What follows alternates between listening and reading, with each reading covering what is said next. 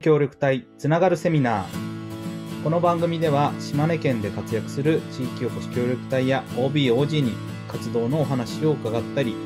地域づくりに役立つミニ講座をしてもらいます、えーこの模様は後日 YouTube や Podcast などで発信しアーカイブしていきますのでそちらも合わせてお聞きください進行は私、えー島根県大田市の地域おこし協力隊 OB で、えー一般社団法人島根協力隊ネットワークの西島和弘がお届けしますえー私はフリーランスで、えー記事映像制作とリサーチなども請け負っておりますので、えー気軽にお声掛けください。そして、この番組は公益財団法人ふるさと島根定住財団の委託事業の一環として配信しております。はい。では改めまして、2020年、えー12月22日収録の今回のテーマはこちら。イベント企画講座です。講師は、えー出雲市の地域おこし協力隊 OB で、えー田んぼで金魚で活躍されている山田真二さんです。どうぞよろしくお願いします。よろしくお願いします。まさしさんです。まさしさんです。失礼しありがとうございます。失礼しました。い、はい山田さんなんか、えっ、と、まず、どんな人かっていうところのプロフィールというか、はい、ところ、自己紹介お願いしてよろしいではい、すか了解です。えっ、と、山田正史と言います。今、37歳です。えっ、と、出身は島根県出雲市です。で、大学から東京の方に行って、向こうで就職して、えー32歳ぐらいの時にこっちに U ターンしてきています。今は出雲市滝町というところで暮らしています。滝町というのが地域おこし協力隊で着任した地域で、えー協力隊が任期終了後もそのまま滝町に、えー定住しているところです。今任期終了して2年目に突入したところです。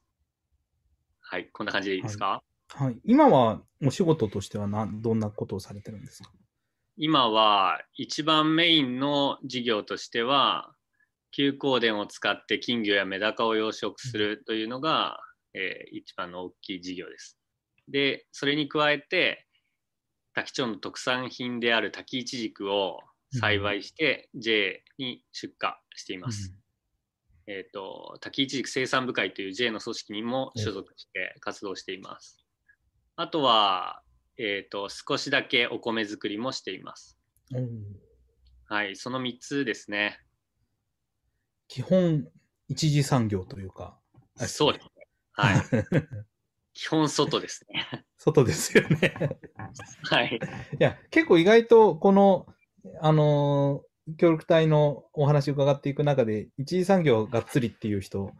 少なかったかもしれないなと改めて思ってあ、そうなんですか。はい、はい。あの、なんか、えーちょっと今日の趣旨とは若干違いますけど、あの、一次産業でちょっと大変そうだなと思うのは、結構し設備投資とかがね、あ企業でなるときに大変そうだなと思うんですけど、その辺もい。ろいろ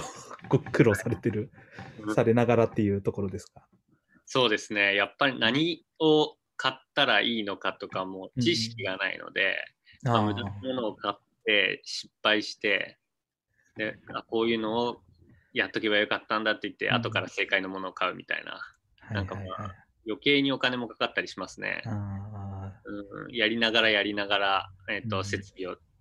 整えていくみたいな感じですね。うんーなるほど。まあ、その辺はね、なかなか物が届いてみないと、実際自分のとこに合うかどうかもわかんないしっていう。そうですね。使ってみてどうかっていう感じですけど。うん。はい。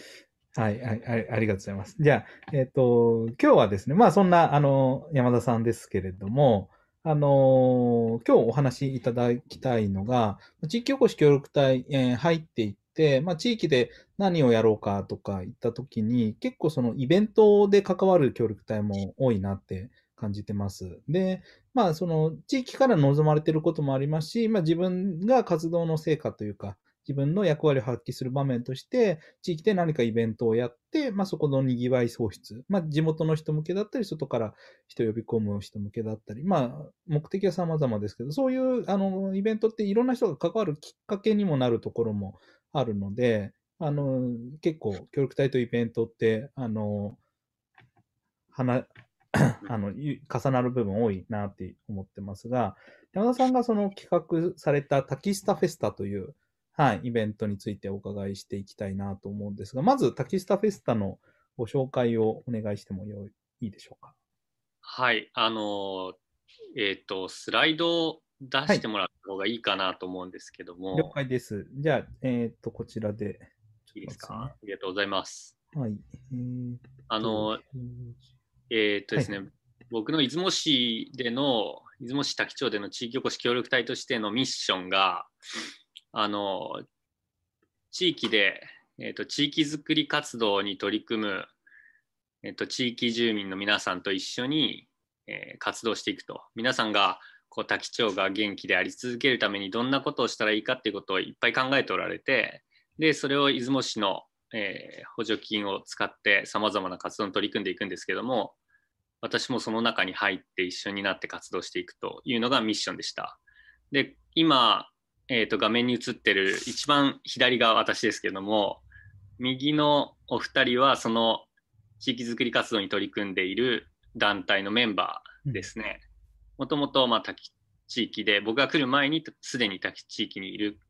いて活動してるお二人です。で、えっ、と、まあ、その団体は本当にいろんなことに取り組んでいました。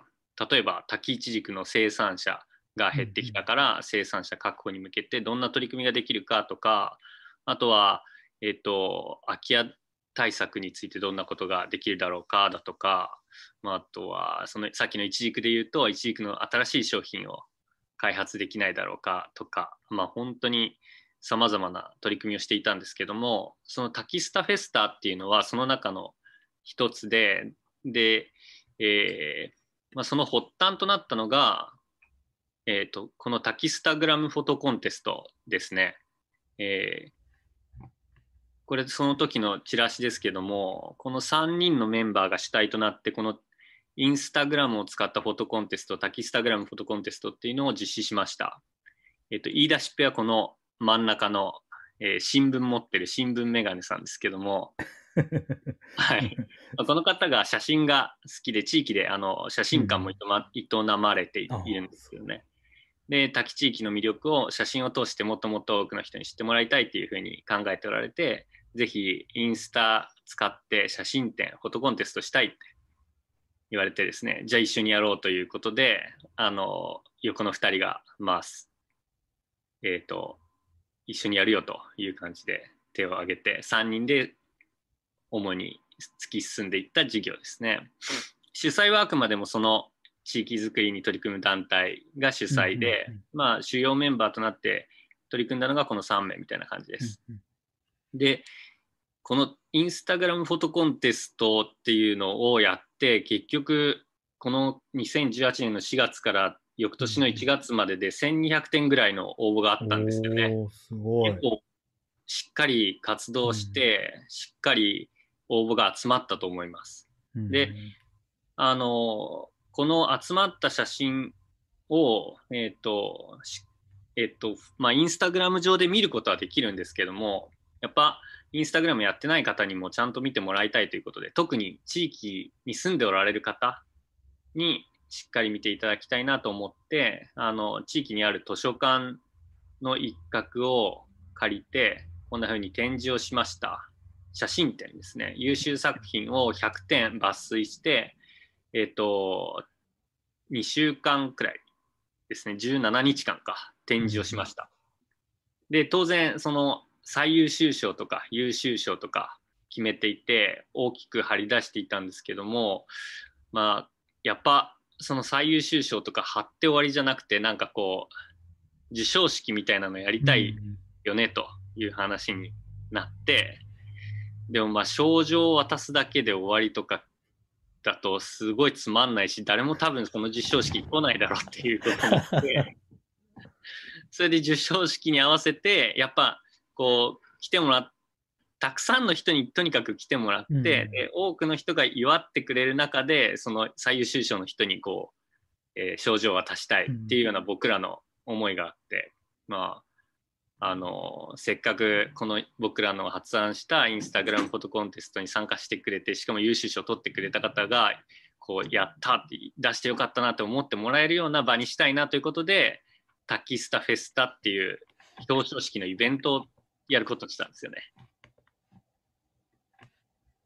それがこれですね、タキスタフェスタ。はい、この写真展を図書館でやってる期間のうちにやろうということで、まあ、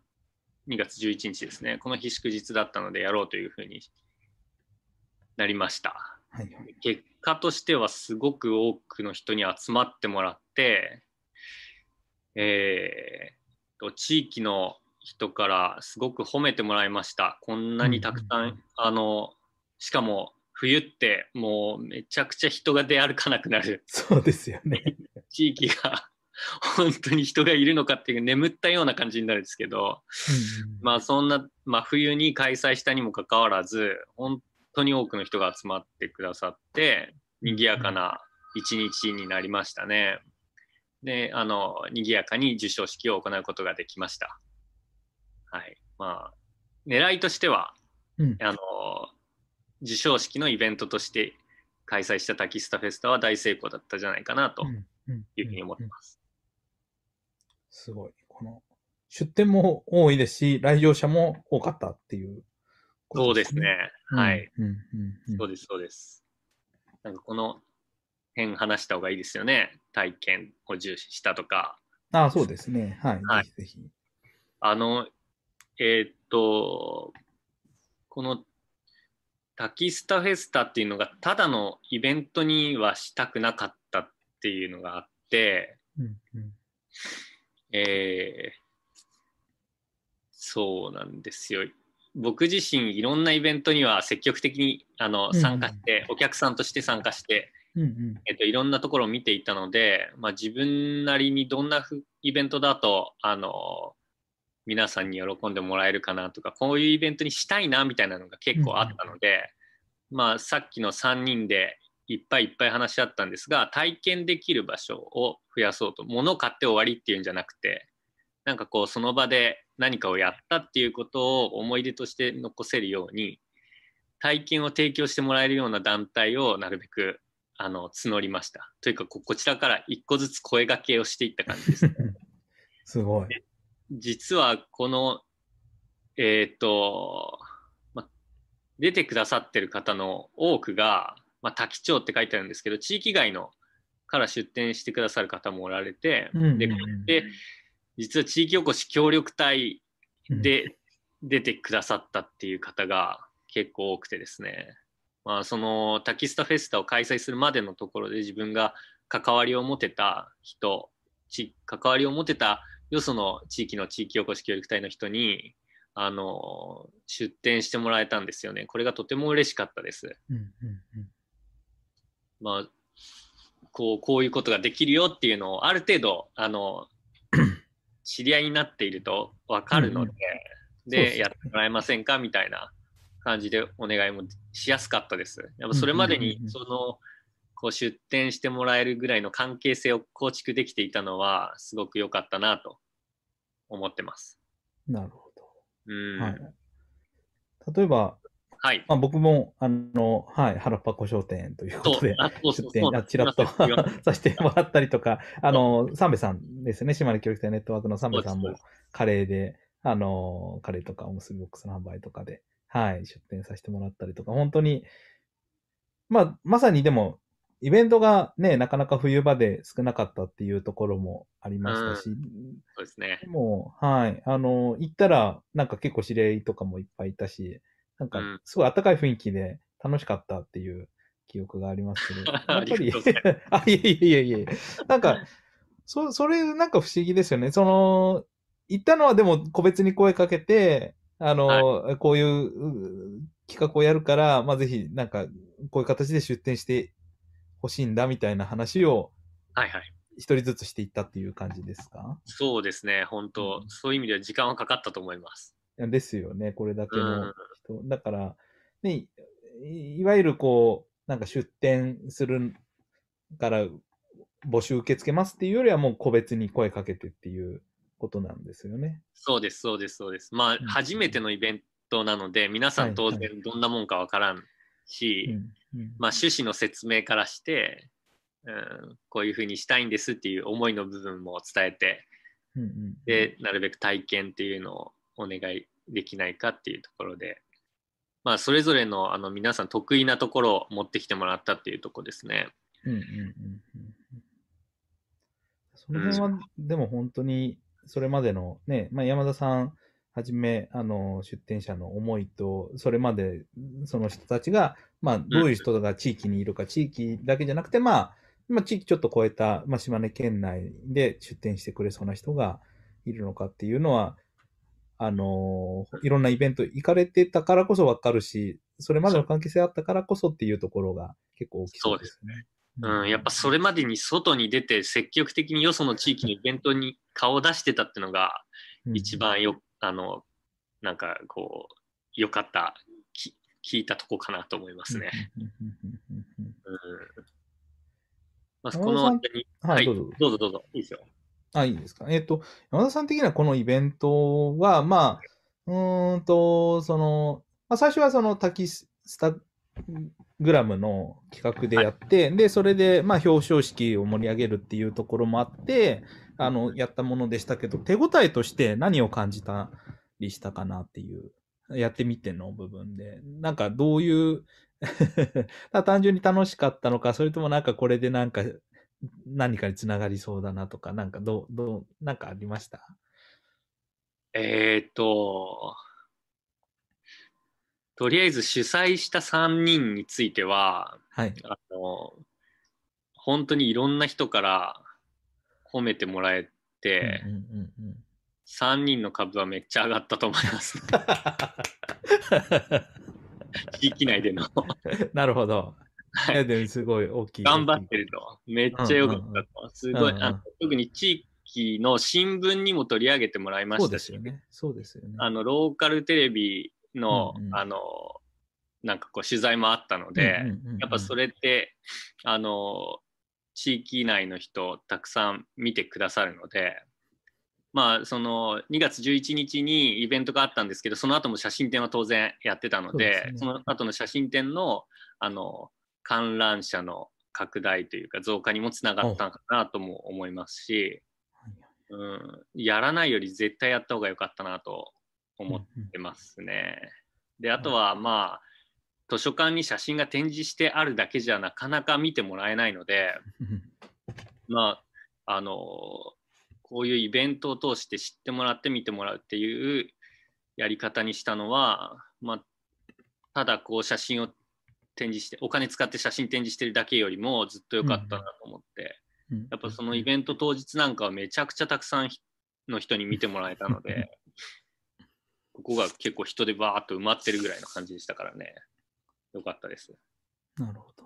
うんいいですね。その、まあ、なんか、イベントを単にバーってやるだけじゃなくて、それが、やったことによる、まあ、効果が、まあ、次につながるというか、つながる先があるっていうところと、まあ、あと、その、イベントのお客さんって言ったときに、やっぱりこう、地域の人にいいねって言ってもらえるってすごい嬉しいし、まあ、次にも、あの、ん次のイベントにつながるかはわかんないですけど、次の自分の活動には確実につながってあそうですね。ので、うん、応援してはいもらいやすい環境が整ったと思いますね。うんうんうんうん。3人がなんかやるって言った時にうんうんうんこいいじゃないかって多分皆さんが簡単に思ってくれるようになったかなと思います。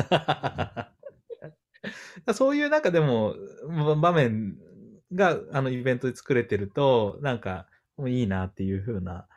のは思いますね。イベントを通じていろんな人にあの見てもらうっていうところは、いろんなお客さんはっていうところあるんですけど、やっぱ地域の人が、まあ、来てもらわないとなかなか届いていかないっていうところもあると思うので、はい。それすごい良かったな。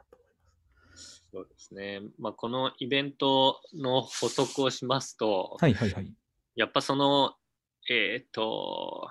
なんかこう、イメージしたターゲットとしては、うん子育てしてるはいはいはい。世帯とかうんうんにも来ていただきたかったので、インスタグラムっていうのもありましたしね。それで、えっ、と、島根っこのステージを島根っこって無料で呼べるじゃないですか。はいはいはいはいはい。事前に予約が必要ですけども、はい。来てもらって、やっぱ島根っこの集客力って結構あったかなと思ってます。で、なんというかこう、いろんな人がこう、取っかかりが作れるようなイベントにしたかったので、そういう意味で島根っこで来てくれた方もおられたかなと思いますし、でも僕ら3人としては、やっぱこう、滝地域を外に発信していくっていうことを目指してやってる取り組みなので、うん。あの、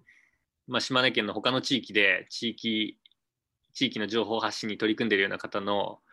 あの参考にもなればいいなと思って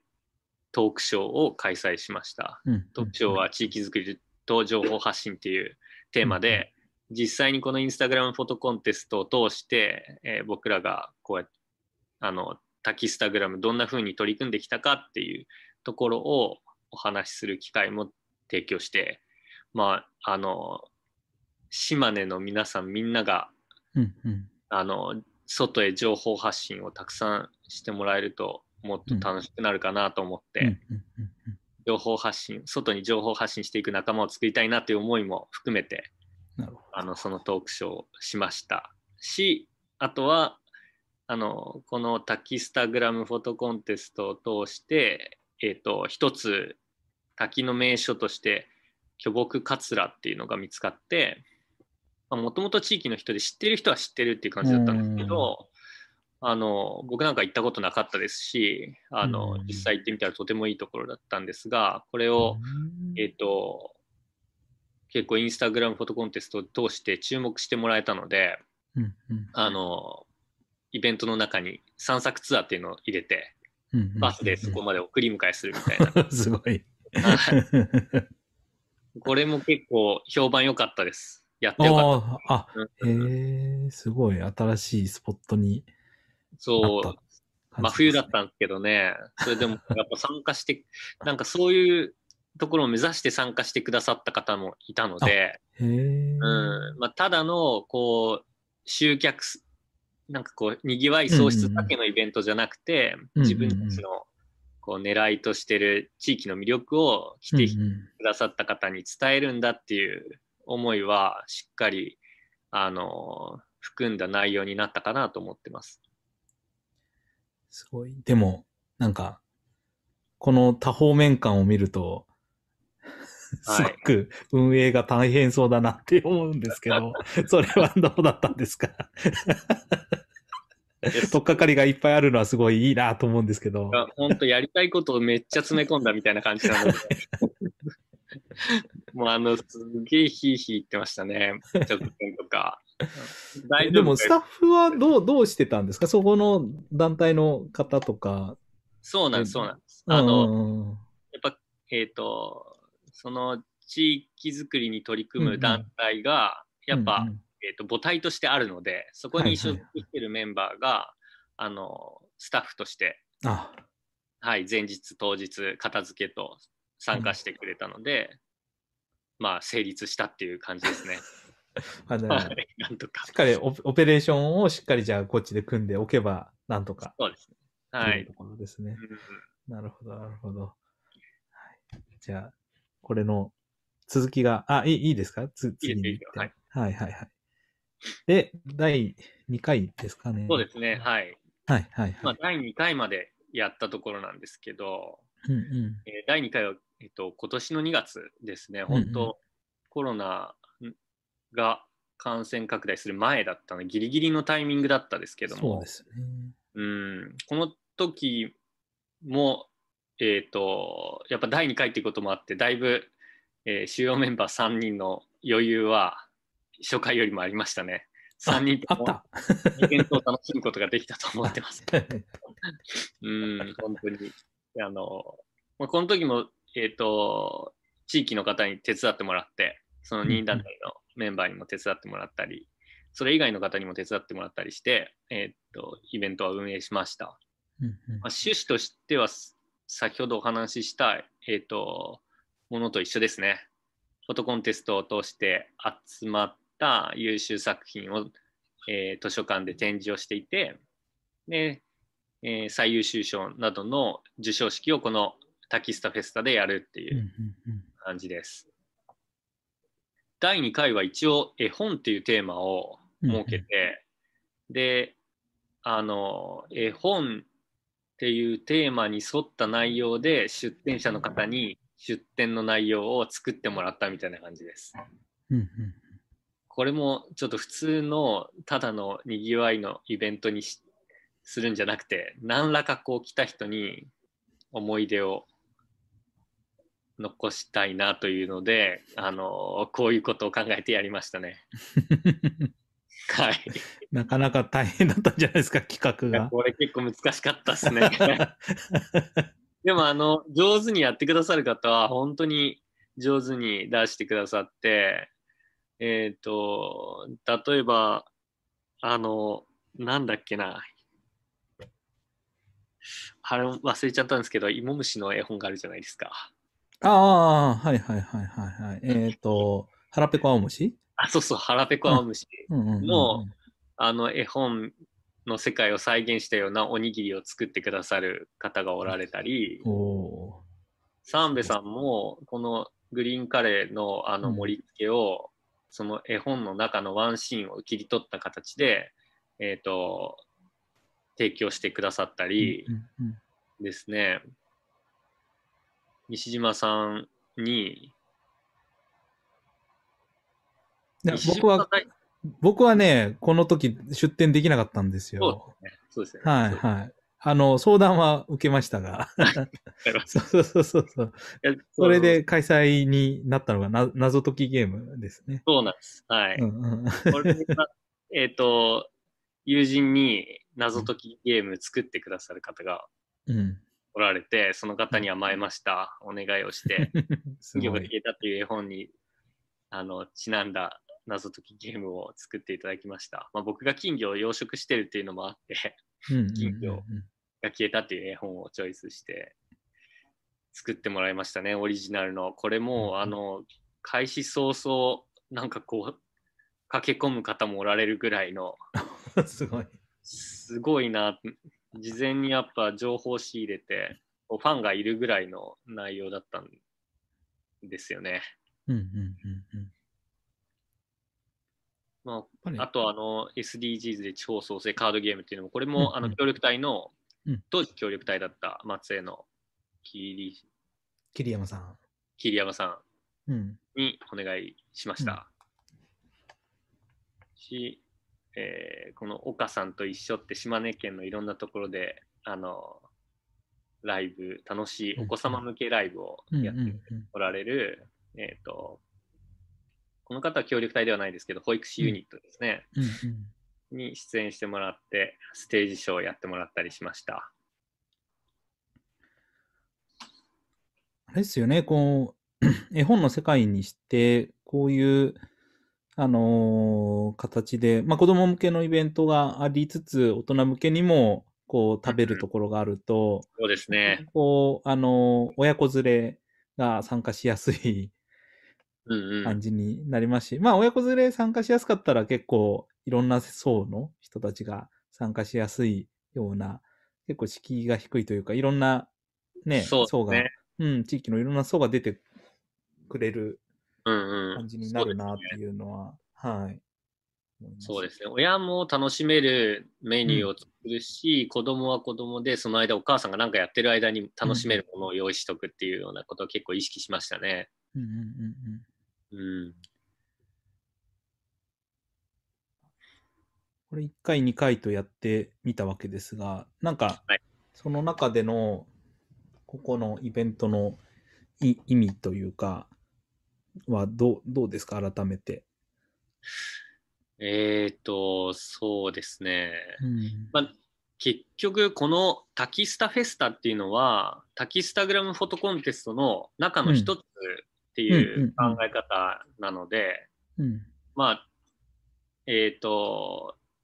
やっぱメインは、そのタキスタグラムフォトコンテスうんト、うん。で、そのフォトコンテストを通して滝に来てもらって、滝の、あの、こういいなと思うとワンシーンをインスタ上に投稿してもらうっていうような、うんその取り組みをどうやって定着させるかっていうところが課題だったので、うんうんうん。まあ、えっ、と、ただフォトコンテストやって賞状とか商品を送るだけじゃなくてあのオンラインで完結しないリアルの場に写真を展示している場所があるだとか、あの表彰式をリアルの場でやって実際にイベントやるだとか、うん、いうことをやったのは良かったかなと思います。うんうん、でこのチラシもあの毎回1万部吸ってお結構すりますねすごい。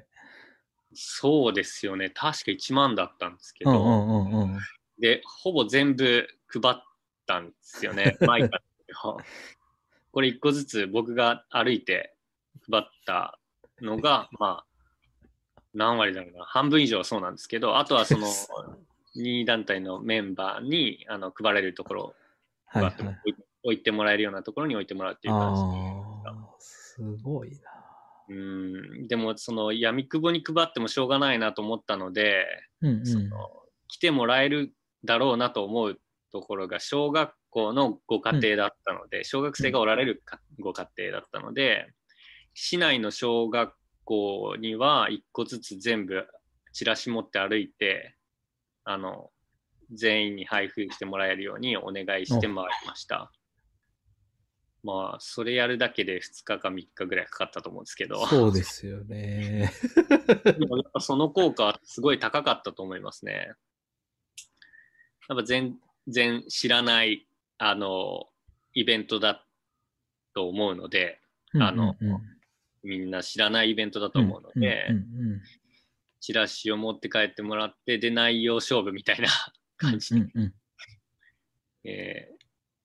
まあ配り方1万枚の配り方としてはすごい有効な配り方だったかなと思ってますね。うんうん、そうですね。結構地域でその親子向けにすると小学校とか保育園とか、うん、まあそういうところでちゃんと配ってもらえるとあのかなり効果あるなっていうのは僕も別のイベントでも、はい、ですね。はい、感じるところなんで、うん、そういう手はかなり使えターゲットがね、はっきりしてるので。そうですね。やっぱその、あと身分が、えっ、ー、と、うんうん、公務員という身分じゃないですか。なんというか。協力隊。協力隊が、あの、はいはい、どこの誰かわからんような人間が配ってくれてチラシを持ってきたんじゃなくて、一応、こう、素性の明らかなものが、あの、えっ、ー、と、地域づくりに取り組む一環として、このチラシ企画を持ってきてで配ってくださいとお願いすればあの小学校の、まあ、担当の方は大体快く「いいですよ」って言ってもらって、中にはあのその全員に配るのになかなかこうクラスごとに、えーと枚数を振り分ける手間がないから、あのそれぞれの学級のボックスに数数えて放り込んどいてくれって言われて、はい、で職員室でこうバーって数えて、はい、それぞれ30とか20とか23とか15とかなんかまあこう箱に入れていくっていう作業も自分でやりながら、でもそれをしてでもあのなんとか配ってもらいたくて、で、結果その効果はあったかなと思ってます。まあその身分が素性が明らかなえー、状態だったっていうのもあのチラシを巻く上ではすごく有効だったなと思ってますね。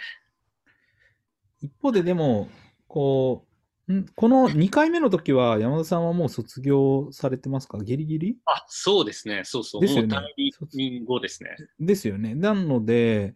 まあなんだろう。そういう面で言うとまあある意味こうイベントってすごいあの労力がかかるじゃないですか。そうですね。うん。だその、なんか自分の活動、